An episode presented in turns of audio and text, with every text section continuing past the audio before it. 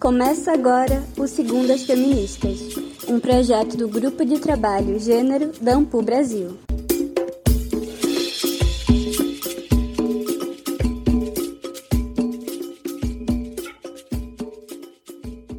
Olá a todas as pessoas que nos acompanham. Sejam muito bem-vindas ao nosso canal de História Online. Eu sou Andréa Bandeira, historiadora e professora da Universidade de Pernambuco. E eu sou Cauana Sopelsa, doutora em História pela Universidade Federal da Grande Dourados. Juntas, apresentamos esse podcast que divulga pesquisas e amplia o alcance das narrativas sobre mulheres, gêneros e feminismos. Em 2021, o ano 2, começamos a segunda temporada com a participação estendida a estudantes da pós-graduação em História e militantes feministas. Todas as segundas-feiras traremos uma nova roda de conversa com quem faz história.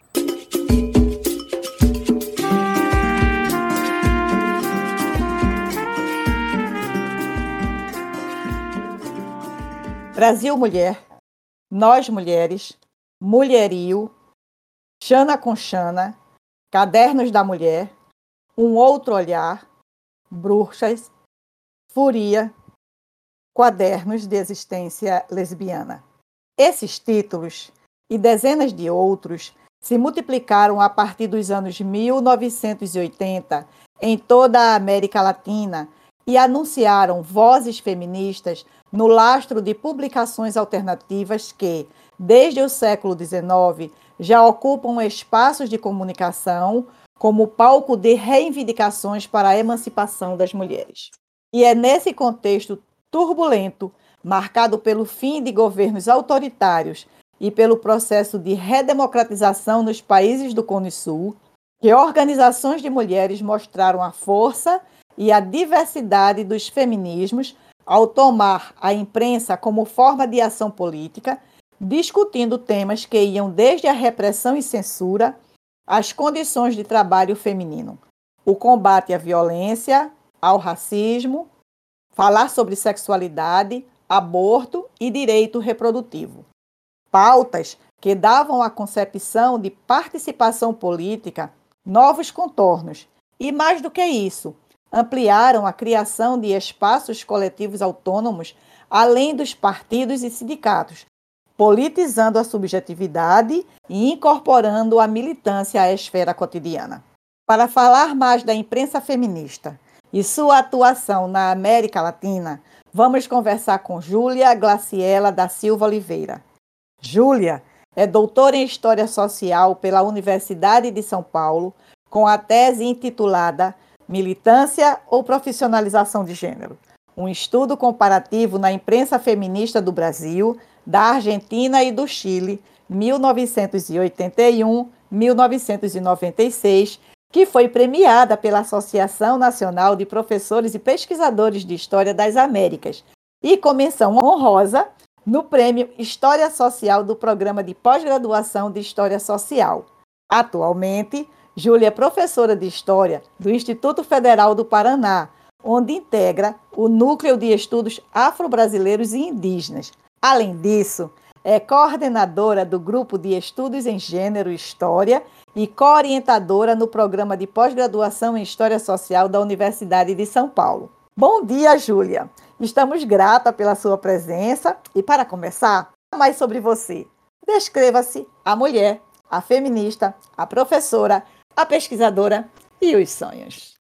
Bom dia, Andréia. Bom dia, Cauana. Bom dia, Indiara. Para mim é uma alegria fazer parte, né, estar aqui hoje no Segundas Feministas, né, a gente que acompanha então é um, uma alegria imensa né, estar aqui. Bom, essa é uma pergunta difícil, né, nos descrever.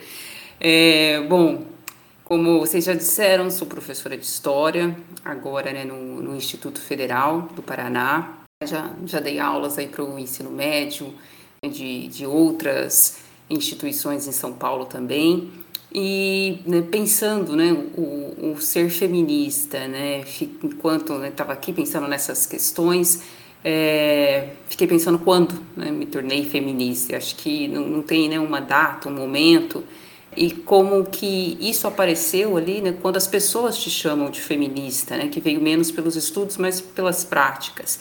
É, então, quando as pessoas, professores, colegas, né, passaram a me chamar de feministas, eu, eu fui atrás do que era né, ser feminista. E desde então me interessei por temáticas ali ainda na, na graduação, é, na UEL, né, eu estudei em Londrina, fui me interessando por temas já no primeiro ano relacionado a, a mulher, no caso, violência contra a mulher, e fui me enveredando. Então, hoje, enquanto né, professora, que atuo também com o ensino médio né, no, no Instituto, é, eu tento trazer um pouco essas discussões para a sala de aula, né, pensar a história é, por um olhar também feminista, trazer essas questões de gênero para o cotidiano eh, escolar e desenvolvo hoje com, com alunos que são inclusive bolsistas né, no ensino médio, uma, algo que pelo menos eu, eu não tive quando estava no ensino médio, pesquisas, né, projetos de pesquisas destinados a estudar a, a imprensa, né, alguns que estudam inclusive a imprensa feminista, na América Latina, outros que estudam questões relacionadas à mulher e ciência na Idade Média, é, outros que discutem questões de é, as questões relacionadas aos direitos humanos e LGBTQI+, na contemporaneidade. Então, acho que né, os sonhos é que a gente consiga é, cada vez mais trazer essas questões, falar de gênero, falar da importância dos feminismos, relacionar essas questões da nossa, né, da nossa atualidade para essa juventude, para né, a gente não sei se traduzir, mas fazer cada vez mais né, que as pessoas entendam o que é o feminismo e a importância, especialmente no contexto que a gente vê né, tantas distorções ainda a respeito do tema. Então, muito obrigada, um prazer estar aqui hoje. Bom dia, Júlia. É um prazer ter você aqui. Obrigada por aceitar o nosso convite. Esse trabalho que é possibilitado por lugares como o Instituto Federal, com os alunos, as alunas e os alunos, é sensacional. Júlia, antes de qualquer coisa, a gente precisa dizer o que é imprensa feminista? Como ela surge? Quais as diferenças também entre essa imprensa e a imprensa tradicional? Conta essa história pra gente.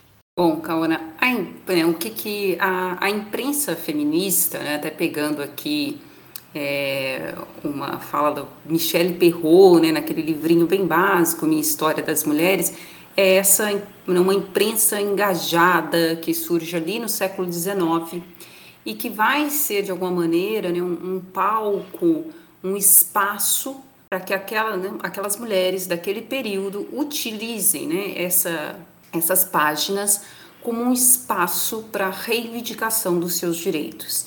E aí, né, cada região, cada país, porque obviamente a Michelle Pirot estava ali falando da Europa, mas a gente vai ter em toda né, a América também, essas pautas né, vão ser né, diferentes. E o que que, né, é, o que que nós podemos diferenciar essa imprensa feminista é, de uma imprensa né, geral, né, de um jornal, de uma revista, é, entre aspas, né, comum.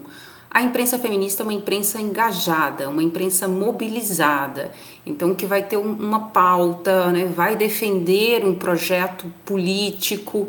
É, obviamente, né, quando a gente fala de feminismo, a gente está falando de feminismos também, né, porque a gente vai ter ao longo da história diferentes correntes feministas e essas correntes feministas também vão se, né, é, vão aparecer em diferentes imprensas, em diferentes periódicos. Mas a imprensa feminista, né, assim, num, num, se a gente for resumir, é aquela imprensa voltada para a defesa, para as pautas dos direitos das mulheres em diferentes tempos históricos e regiões, né? Acho que resumindo assim. E que momento tão importante para imprensa e para voz e para a luta dos feminismos e dos direitos feministas, né? não é mesmo, Júlia? Como a imprensa feminista apareceu então na América Latina, no geral na América Latina, quais foram essas principais pautas envolvendo os direitos? Quais foram as especificidades, né, ao longo das décadas? O que, que você pode contar para nós agora, num âmbito de América Latina, Júlia? Bom, na América Latina essa imprensa também ela surge no século XIX, né? então desde a, ali da primeira, né, da primeira metade do século XIX, nós já vemos né, algumas expressões desse, dessa imprensa feminista. E, e é uma imprensa também muito diversificada. Né? Pensando aqui um pouco do campo que eu conheço mais, né, que é Brasil, Chile, Argentina, nós vamos encontrar desde né, de impressos de uma imprensa, como teve aqui no Brasil, né, o Jornal das Senhoras, voltado para uma defesa é, né, da, do direito à educação, né, porque hoje, até falando aqui, né, nós estamos falando de de jovens que estão fazendo projetos de pesquisa, né? É, mas, né, é século XIX, a gente tá, né, tem um movimento que está brigando pelo direito da mulher de estudar, de votar. Então, nós temos desde uma imprensa que está né, ligada a essa pauta, que naquele momento era, né, talvez depois, né, com o olhar considerado até uma, uma imprensa um pouco mais é, elitista ou uma imprensa formada por mulheres brancas, mas que estão relacionadas né, essa pauta do direito ao a, escola, né, o direito à educação, o direito ao voto, mas também tem uma imprensa é, que é ligada à questão do trabalho, né? mulheres que estão é, reivindicando direitos, né, nem reivindicando, né, não podemos nem falar que é reivindicando, mas questionando a ausência de direitos né, trabalhistas. Essa imprensa eh, aparece, apareceu muito, né, nós temos esses exemplos, por exemplo, ali no século XIX, é, no Chile e, e, na Argentina. Né, no, no Chile, é, em Valparaíso, né, surge um, um, uma imprensa ligada ao movimento de costureiras, é, Há vários outros, né, outros periódicos ali no Chile do século XIX, alguns também ligados a essa questão, né, como o organizado pelo MENCHE, né, que é o Movimento de Emancipação da Mulher Chilena, é, que vai tratar dessas questões do direito à, à escolaridade, que é uma pauta importantíssima, né? É, e, da, e, do voto, mas também a essa imprensa ligada a uma classe trabalhadora. Então, ou né, quando a gente está falando, hoje a gente discute muito a questão da interseccionalidade, né, o conceito de interseccionalidade, mas essas pautas né, de pensar as diferenças também né, da, do cotidiano das mulheres, isso já estava ali no século XIX, obviamente de uma maneira diferente, mas já aparecia. Na Argentina, nós temos um periódico já do, do final do 19, que é talvez um dos mais conhecidos aqui para nós, que é o La Voz de la Mujer, que é um periódico anarquista, né, anarcocomunismo, anarcocomunista feminista. E é um periódico né, feito também por mulheres que vem desse contexto da América Latina do século 19, que recebe né, desse cone sul é, latino-americano que recebe é, migrantes, especialmente ali italianos, espanhóis, que tem, né, o, trazem também um pouco é, dessa bagagem do anarquismo e que olham né, para essa realidade, que não, não era aquela realidade né, que se esperava, e que tem ali né, outras pautas, entre elas né, nem é, questionar o lugar da mulher dentro da família, né, que, que espaço é esse que a mulher recebe, essa mulher que é trabalhadora, mas que não tem não recebe os mesmos né, direitos, os mesmos salários, então que tem né, um, um lugar esperado na família, um lugar que tem uma, né, um lugar é, desprivilegiado, digamos assim, dentro das relações de trabalho, então, e que vai questionar também a religião. Então, essa imprensa né, que surge na América Latina do, do século XIX, né, da, da, no finalzinho da, da, da, primeira metade do XIX para a segunda, ela é diversa. Né? Ela tem tantas questões é, da classe trabalhadora, como as questões relacionadas a, a, a, ao direito né, de, de voto, como também a questão da, da, da escrita, né, de você ter uma profissionalização, então passa por diferentes né, pontos. Então a imprensa feminista ela vai estar sempre né, dialogando com as, com as suas questões locais, com as necessidades locais daquelas mulheres. Ela vai ser uma a imprensa feminista é uma expressão desses desejos, né, da, da, do período, do momento de reivindicação dessas mulheres. Então, no século XIX, nós temos né, esse, esse leque de acordo com a região, que envolve questões trabalhistas é, e direitos à educação e voto. Entrando no, no século XX, né, a, o direito ao voto permanece, né, porque ele não é conquistado ali no século XIX, então nós temos uma imprensa né, do chamado sufragista muito forte nessa primeira metade do século XX, obviamente tra trazendo também discussões que passam por o direito ao divórcio, né, tema que isto é só na né, grande parte dos países se conquista ali no, na segunda metade do século XX, né, é, que já vai trazer algumas discussões também sobre maternidade, o que é a maternidade, né, o que é ser mãe. Mas essas questões elas ficam mais fortes na imprensa que começa, né, que é, a gente sabe que a América Latina passou por um período, especialmente aqui o Cone Sul, de ditaduras militares, de regimes militares entre os anos 60 e 70. Então, essa imprensa né, que vai surgir no final desse período, no momento de transição, vai acentuar é, essas questões relacionadas à sexualidade, ao lugar da mulher enquanto mãe, o que significa a maternidade, e vai trazer um tema bastante né, espinhoso para o período, considerado um tema tabu.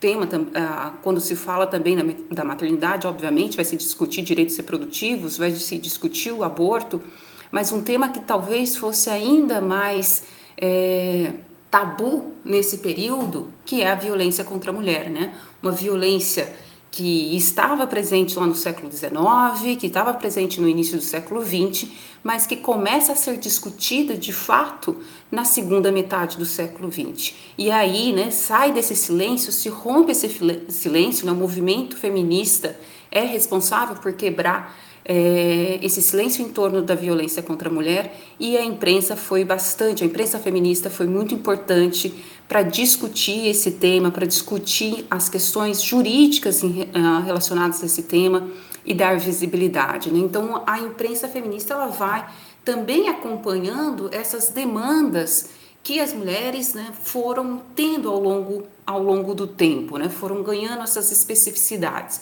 Então, acho que no, nessa segunda metade do século XX, a violência doméstica, a violência de gênero, ela é um dos grandes, né, foi um dos grandes temas a ser discutido, a ser é, visualizado, a ser é, problematizado por essa imprensa feminista. Excelente.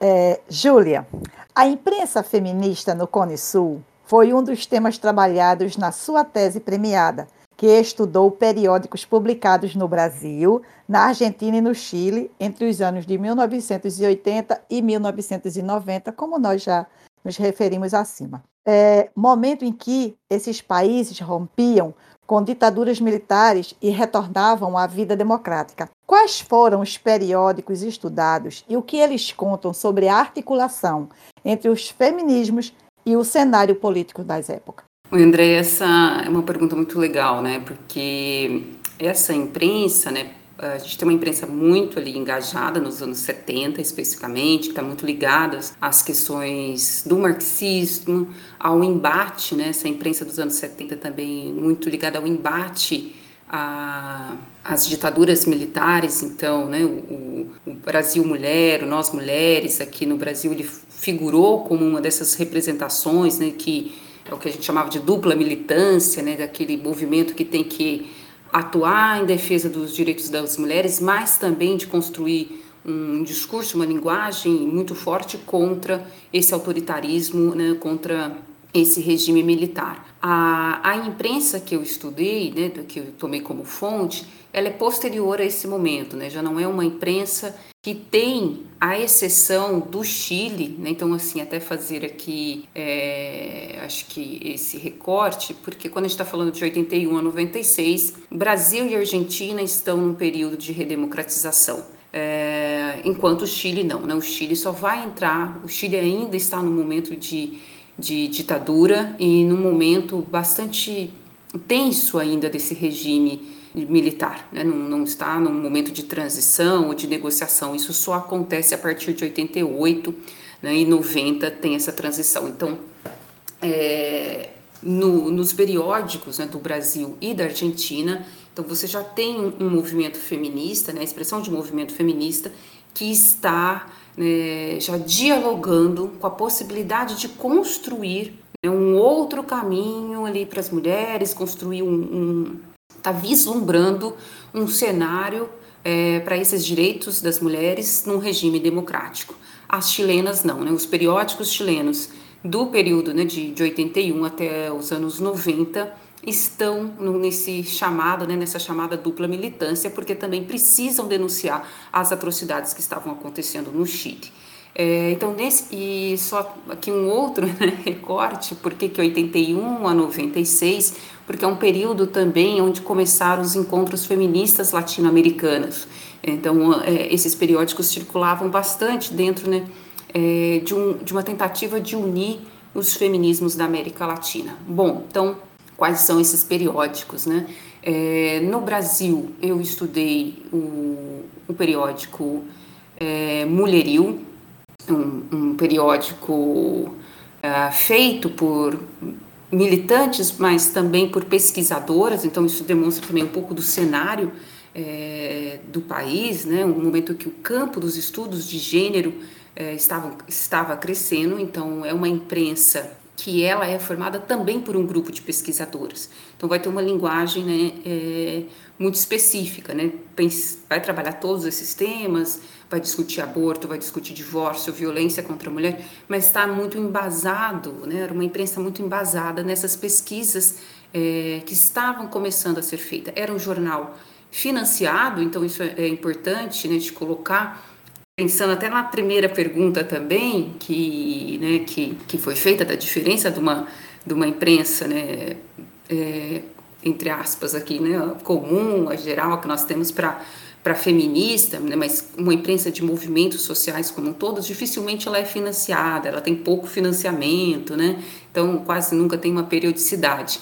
E o Mulherio não, o Mulherio ele era financiado pela Fundação Forte, então recebia aportes, né, financiamento, então por isso ele tinha uma ampla circulação. Era um jornal que justamente por estar relacionado ao campo de pesquisa, ele tinha uh, uma circulação grande, tinha financiamento e foi um jornal que circulou até 1988. É, pensando nas questões né, de que era um período de redemocratização no Brasil, esse foi um jornal que discutiu muito o lugar da mulher na política. O que passava né, com essa mulher, com essa militante, com essa feminista, se ela adentrasse um partido político. Né, o, qual o tipo de, né, de ação seria possível para esse feminismo que entrasse para o Estado, que entrasse para a esfera da política institucional. Então, é, o Mulherio foi um, um jornal muito importante nesse, né, para trazer essa discussão. Ainda no Brasil, estudei o Xana com Xana, que era um jornal, um periódico feito pelo GALF, o Grupo de Ação Lésbico Feminista, em São Paulo. O Mulherio também tá, é, era um periódico de São Paulo. E o GALF, ao contrário, o Mulherio, desculpa, Xana com Xana, ao contrário do Mulherio, não tinha nenhum investimento, era uma imprensa né, feita ali pelas próprias militantes, impressa ah, quando desce, com pouquíssimas edições, vendidas de mão a mão, e que trazia né, também aqui uma especificidade porque discutia a questão da mulher lésbica, o que era ser uma mulher lésbica no, no Brasil desses anos 80. Ah, ah, então, né, hoje, né, não sei se a gente pode falar isso, se hoje está né, tão mais tranquilo nesse nosso contexto, mas se discutia, por exemplo, quais os riscos dessa mulher se assumir, assumir a sua sexualidade é, e perder o seu trabalho, perder a sua família, é, qual é, né, então tratar, é, disponibilizava espaços de trocas de, de correspondência é, entre essas mulheres, traziam charges muito interessantes que discutia a violência e aqui né, já pegando de novo esse gancho da violência contra a mulher, que eu acho que é muito forte nesses anos 80, discutia essa outra violência, essa outra forma de violência que era direcionada para as mulheres lésbicas, né? Que era a violência policial, que era a violência de você não poder se assumir, que era a violência de não ser tratada e reconhecida como mulher. Então trazia ali uma discussão de gênero, né? Uma discussão conceitual também de gênero e dos dispositivos de sexualidade, né? O que é reconhecido como mulher? Uma mulher lésbica é uma mulher? Então esse jornal jornal trazia essa discussão muito forte e revertia também, é, né, trazia ali, digamos, nós, problemas para esse, femi esse,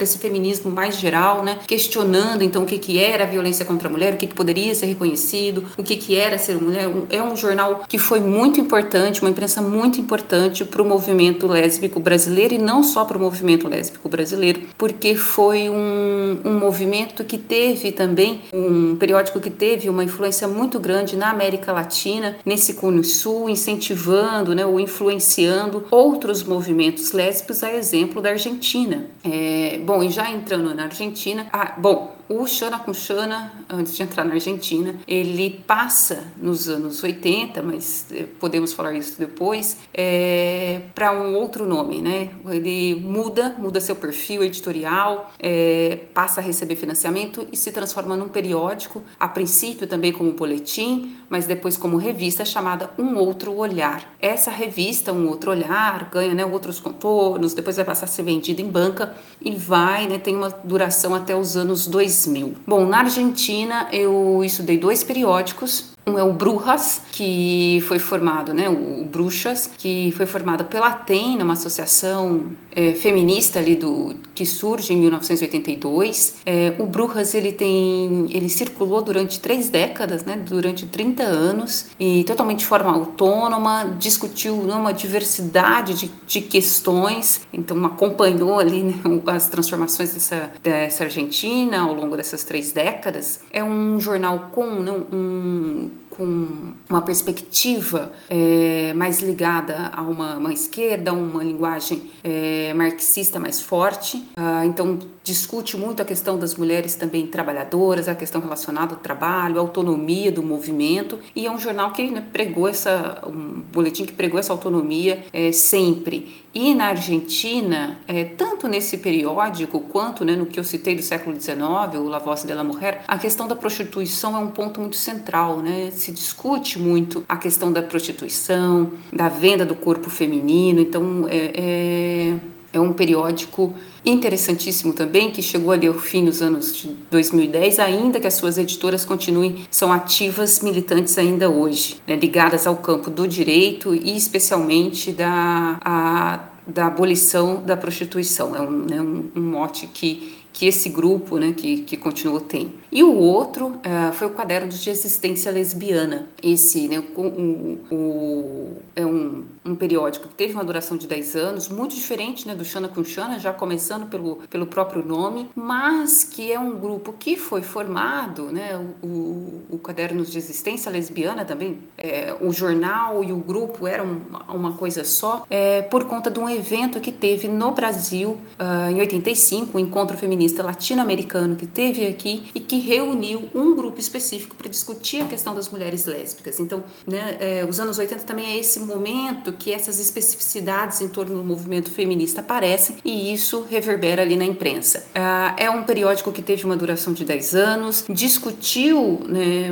muitos textos sobre o, o, movimento lésbico, mas não tinha né, essa, é, essa, digamos, um olhar tão forte, uma linguagem tão forte como era o do Xana com Aqui no Brasil. E no Chile, então na Argentina eu, eu estudei esses dois periódicos, porque eles tiveram uma duração né, mais longa, diferente dos periódicos brasileiros que tiveram transformações. E no Chile, por incrível que pareça, tem, o Chile tem muita, muita, muita imprensa, então foi difícil fazer um recorte né, sobre os periódicos chilenos, mas eu estudei né, o, o boletim do Mensch, né, um, um, boletim que esse grupo Mensch, o movimento de emancipação da mulher, da mulher chilena, é, realizou ali nos anos 80, então era um boletim que discutia muito os direitos, também muito relacionado aos direitos das mulheres trabalhadoras, a essa dinâmica da vida das mulheres trabalhadoras, mas que também é, trazia essa denúncia sobre o, a, a, a, ditadura. É, e um outro que também é muito interessante, que é o chamado Fúria. Esse periódico ele era feito por mulheres comunistas, socialistas, desculpa, pela Federação de Mulheres Socialista, e o Fúria ele era dentro desse contexto de ditadura, né, um, um jornal que as, né, as suas editoras, as suas contribuidoras, elas eram, usavam todos os nomes pseudo, é, é, não usavam seus nomes, né, eram todos pseudonomes, porque você não poderia ser identificada naquele contexto, né, era, faziam parte do socialismo. É, então, é um jornal muito interessante para analisar, primeiro, né, o que virou o cotidiano das mulheres dentro do regime do Pinochet e também o que foi um pouco das disputas, das discussões é, de gênero dentro do movimento socialista, como as mulheres também lutavam para serem reconhecidas, para ter os seus direitos reconhecidos, para serem vistas como de fato militantes e não como companheiras dentro do movimento socialista. Né? Então é um, um, periódico muito legal, ele tem seis números apenas, mas ele é muito rico, né? esse, esse periódico. E na redemocratização, é, eu estudei outras do, outros dois periódicos é, chilenos, né? um deles foi o Puntada com Hilo, que já tinha né, uma que é ali de 94 a 96 e que é um periódico que, digamos, né, traz algumas questões que não apareciam até então na, na imprensa chilena, que obviamente né, tinha ali é, outras preocupações, como o enfrentamento à ditadura, mas a discussão do aborto, a da violência contra a mulher, começa a aparecer no Puntal da Conirro, ali já no, né, no, nos anos de 1994. E também um periódico que tem vida curta, tem, né, tem dois anos, muito também engajado nessa, né, com uma linguagem muito mais forte e é nesse periódico é, que aparece um pouco da discussão sobre sexualidade é, no Chile, porque diferente do Brasil e da Argentina,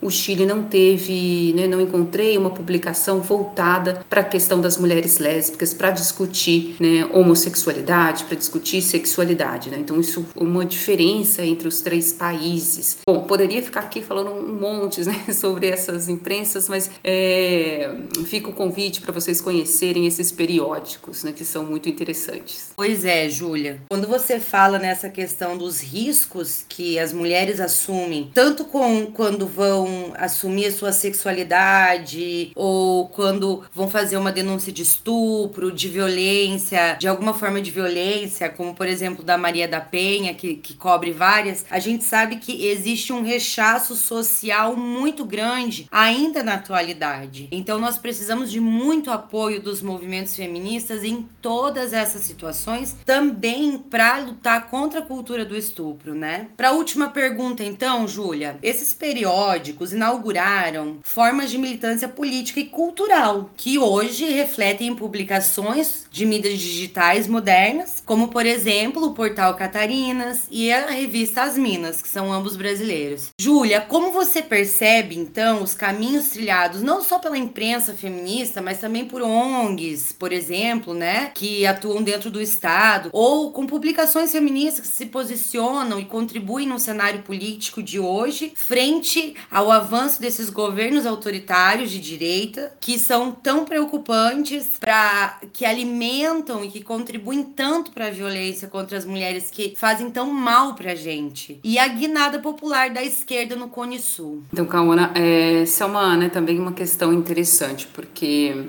é, né, a gente vê que parece que a gente está retornando, né? A gente olha assim e fala, nossa, parece que a gente voltou lá para os anos 90. É, né, essa a imprensa né, feminista ali nos anos 90, nesse Cone Sul nosso, passou por um, né, um uma grande, né, um, digamos, uma grande situação, um dilema, porque a gente não pode esquecer que essas, essa redemocratização que aconteceu né, no Brasil, é, na Argentina, o Chile já era, né, então veio acompanhada da, das medidas neoliberais, ou seja, de uma menor ação do Estado, de uma menor participação do Estado, né, de que esse Estado se ausente das questões é, sociais, das questões, por exemplo, de saúde, enfim.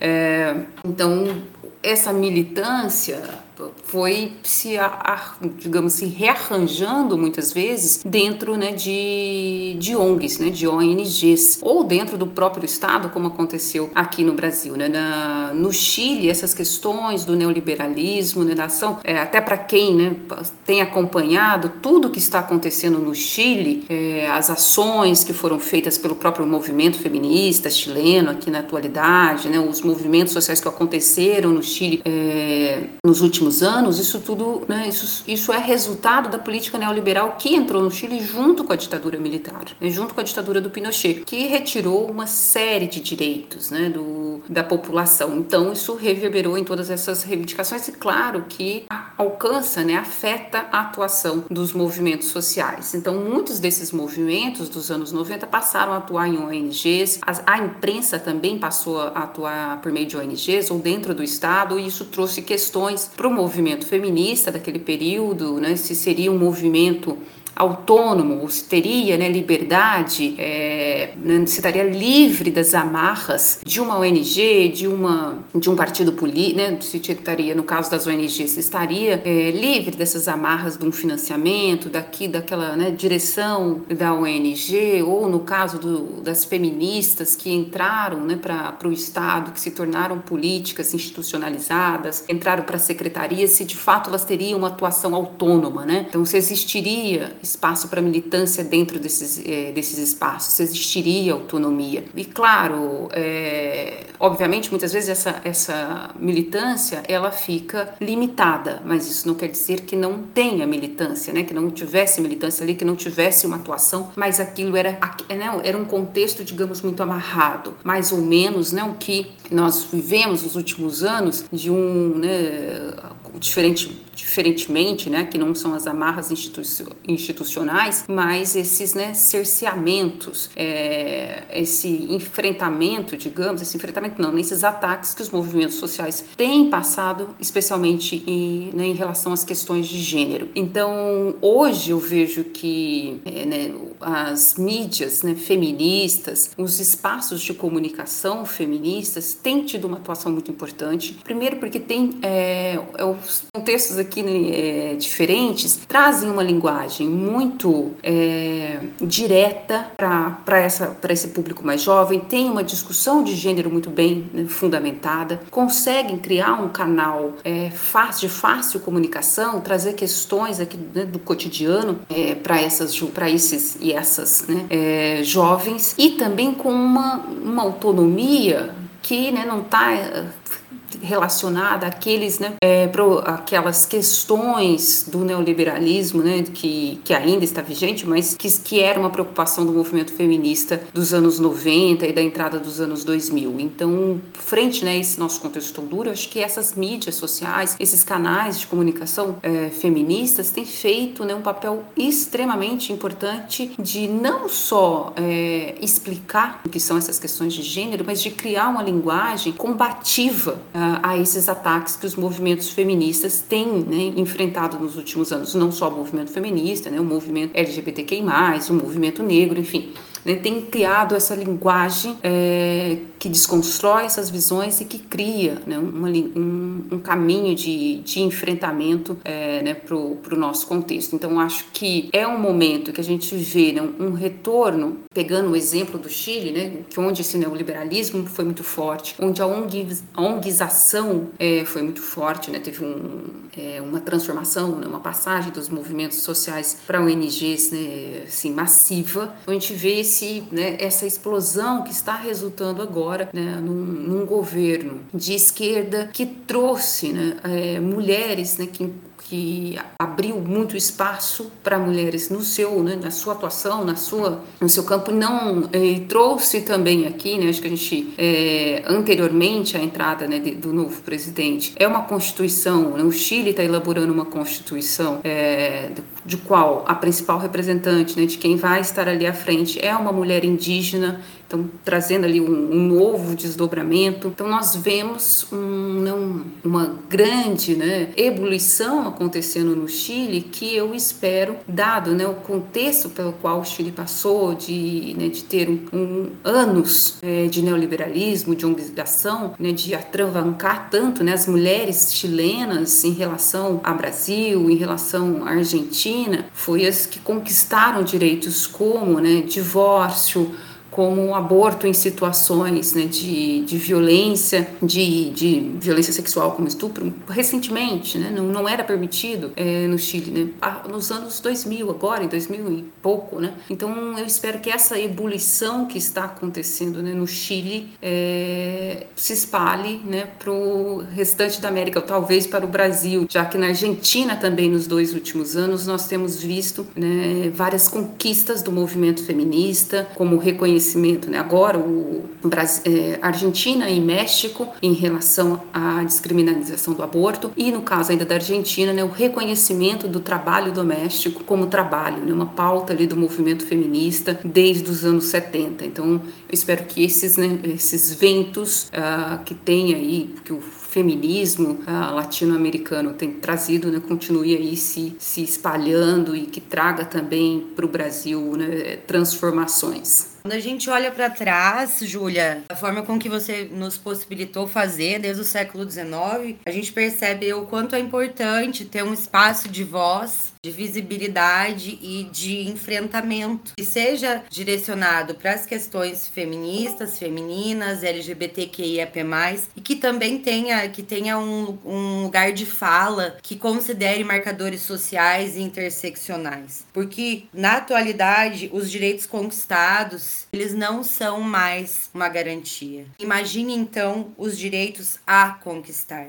A imprensa e as mídias, elas servem muito também para a gente aprender sobre alteridade. E com certeza essas linguagens de enfrentamento e esse, todo esse contexto da América Latina que você nos colocou, é, me fez pensar e fará muitas pessoas que nos escutam pensar sobre, não somente sobre o aborto, sobre a cultura do estupro, sobre o estupro corretivo, sobre o trabalho doméstico, mas também sobre saúde mental feminina, sobre capacitismo e outras questões que estão aparecendo, maternidade, né?